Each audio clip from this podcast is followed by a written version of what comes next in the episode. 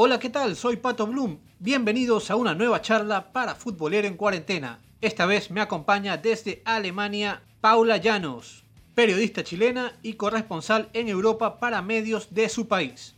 Siempre con noticias de primera mano sobre la Bundesliga, que es el tema que nos convoca en este episodio. ¿Cómo anda todo, Paula? Estamos a nada para que vuelva al fútbol por allá. ¿Preparada para el reinicio de la competencia?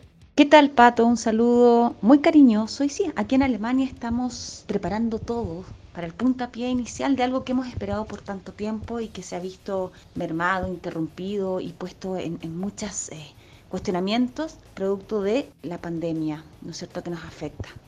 Pero entremos de lleno en el tema y, y, pregúntame lo que quieras porque abierta a responderte las preguntas sobre esta Bundesliga que parte este fin de semana. Iniciemos en orden cronológico. ¿Qué tan fuerte golpeó a Alemania el tema de la pandemia? Para poder tener un poco más claro el panorama y entender por qué se está volviendo en este tiempo que parece récord.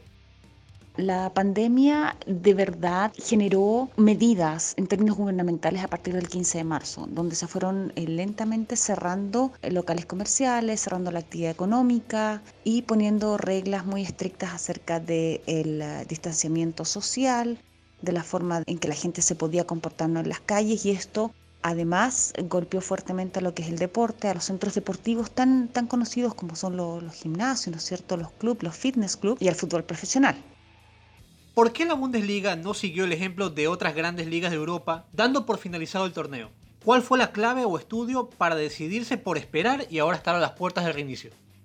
Más allá del estudio o no estudio de dar por terminado el campeonato, Aquí debe señalarse que lo que más pesa, ¿no es cierto?, es poner sobre la mesa recuperar los 300 millones de euros por derechos televisivos que se han pagado. Este dinero va directamente a los clubes dependiendo de la cantidad de espectadores que lleva a los estadios o del aforo que tenga cada estadio, ¿no?, de sus fans. Por tanto, se reparte proporcionalmente estas ganancias de 300 millones de euros por derechos televisivos a partir de la cabeza de Bayern, Borussia Dortmund y otros clubes que llevan mucho, mucho público a los estadios y luego se va repartiendo proporcionalmente hasta llegar a los que están en la parte baja de la tabla. Entonces, cabe señalar que aquí empezó un criterio económico para no dar por terminado la liga como en otros países.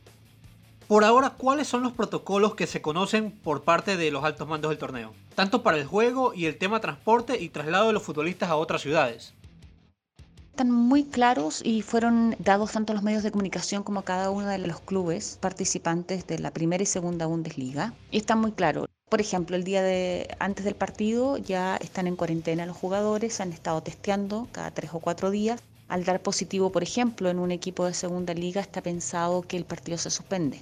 En el término de primera liga, los jugadores se retiraron en cuarentena a hoteles cerca de sus lugares donde van a jugar los primeros partidos los entrenamientos fueron diferenciados. Por supuesto, los partidos se realizarán a partir de este sábado sin espectadores. El número total de la gente que trabaja en los estadios no puede superar las 300 personas. Estamos considerando el transporte, el equipo técnico, los aguateros y el equipo de televisión que va a hacer la transmisión. Otra de las claves es que toda la banca debe estar usando mascarillas y a una distancia mínima social de dos metros. No habrá niños que acompañarán a los jugadores saliendo a las canchas, no podrán estar las mascotas de cada uno de los equipos y claramente se jugará a puertas cerradas, sin público. En caso de meterse un gol, de, celebrar, tendrán que hacerlo con el codo o con un toque de pies. En términos de jugadas polémicas, no podrán acercarse al árbitro, como siempre estamos acostumbrados en Latinoamérica, que van y interpelan al árbitro Aquí eso está prohibido. Escupir también está prohibido y darse el high five o cualquier otro tipo de demostración entre los jugadores. Hablando estrictamente de lo futbolístico, quedan tan solo nueve fechas por disputarse para definir el campeonato. Y la parte alta, en mi opinión personal, está muy, pero muy apretada. Creo yo que los cuatro puntos que le lleva el Bayern sobre el Dortmund no son una garantía. No sería algo utópico que pueda haber un campeón diferente a Bayern. ¿Qué tanto podrá afectar esta para tanto a los que pelean el campeonato como a los que pelean el descenso? Tomando en cuenta que llegarán mermados físicamente por la falta de entrenamiento constante. Yo difiero contigo porque el Bayern tiene 55 puntos y el Borussia 51. Leipzig está con 50 puntos.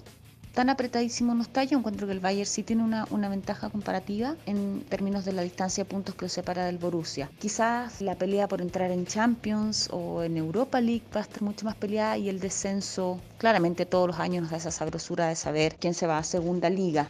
Siento que en esta temporada el cierre está casi igual para todos, porque mermados físicamente llegan todos. Es muy distinto haber seguido la preparación física de los jugadores a través de las redes sociales, donde mostraban que el preparador físico les daba rutinas de trabajo a cada uno, a trabajar físicamente potencia y velocidad en una cancha de fútbol, como lo hacen los profesionales.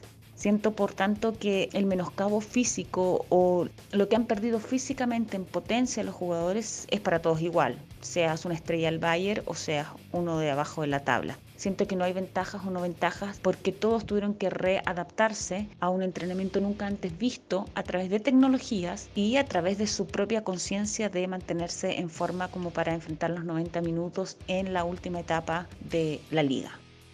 Para finalizar, en tu caso como comunicadora, ¿qué tanto complicará este, entre comillas, nuevo fútbol al periodismo? Sobre todo los que hacen la labor de cancha y cobertura de entrenamientos. Nuestra actividad como periodista se ve también bastante limitada, puesto que el acceso a la prensa eh, se limita a 10 medios de comunicación. Comprenderás que siempre son los que tienen ya los derechos comprados de transmisión, tanto radial, de revistas especializadas de fútbol, que aquí hay muchas, de televisión, ¿no? Por tanto, la zona mixta también deberá tener un protocolo de sanidad que ya se nos ha indicado y que no podrá, digamos, juntar a todo el medio, a todos los medios presentes ante un jugador.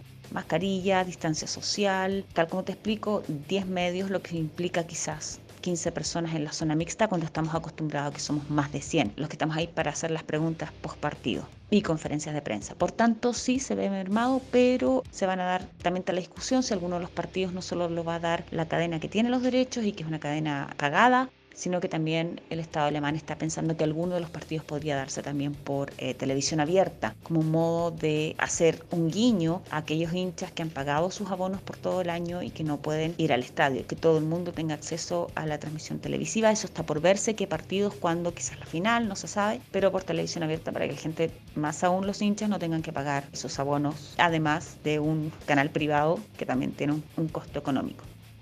Muchísimas gracias Paula por tu tiempo y el valioso aporte para Futbolero en Cuarentena. Te mando un abrazo grande y desde ya estaremos a la expectativa del gran retorno y definición del fútbol teutón.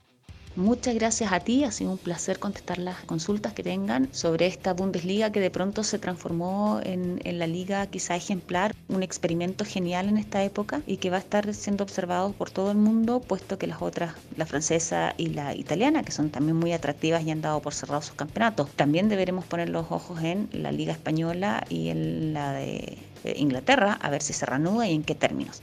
Por tanto, sí, la Bundesliga resulta un experimento interesante de conocer y lo veremos este sábado entonces cuando arranquen a las 3 y media de la tarde hora local cinco partidos eh, simultáneos, jugados dos partidos el domingo y un partido el lunes. Recordemos que esta es otra de las fórmulas que adoptó la Bundesliga, jugar lo que se llama la semana inglesa, que es el mismo método que cuando existe una fecha de liga, una fecha de Champions League y otra fecha de liga tres partidos en una semana. Así que nos estamos hablando. Cualquier consulta sobre el fútbol alemán, ya sabes que me la puedes hacer. Un abrazo y saludos a todos. Hoy nos acompañó Paula Llanos, periodista chilena radicada en Europa, con todos los detalles sobre el reinicio de la Bundesliga. Los ojos del mundo del fútbol miran hacia Alemania. Los esperamos en una nueva entrega. No olviden seguirnos en todas nuestras redes sociales, Instagram, Spotify y YouTube, donde nos encuentras como Futbolero en Cuarentena. Un abrazo de gol y salud para todos.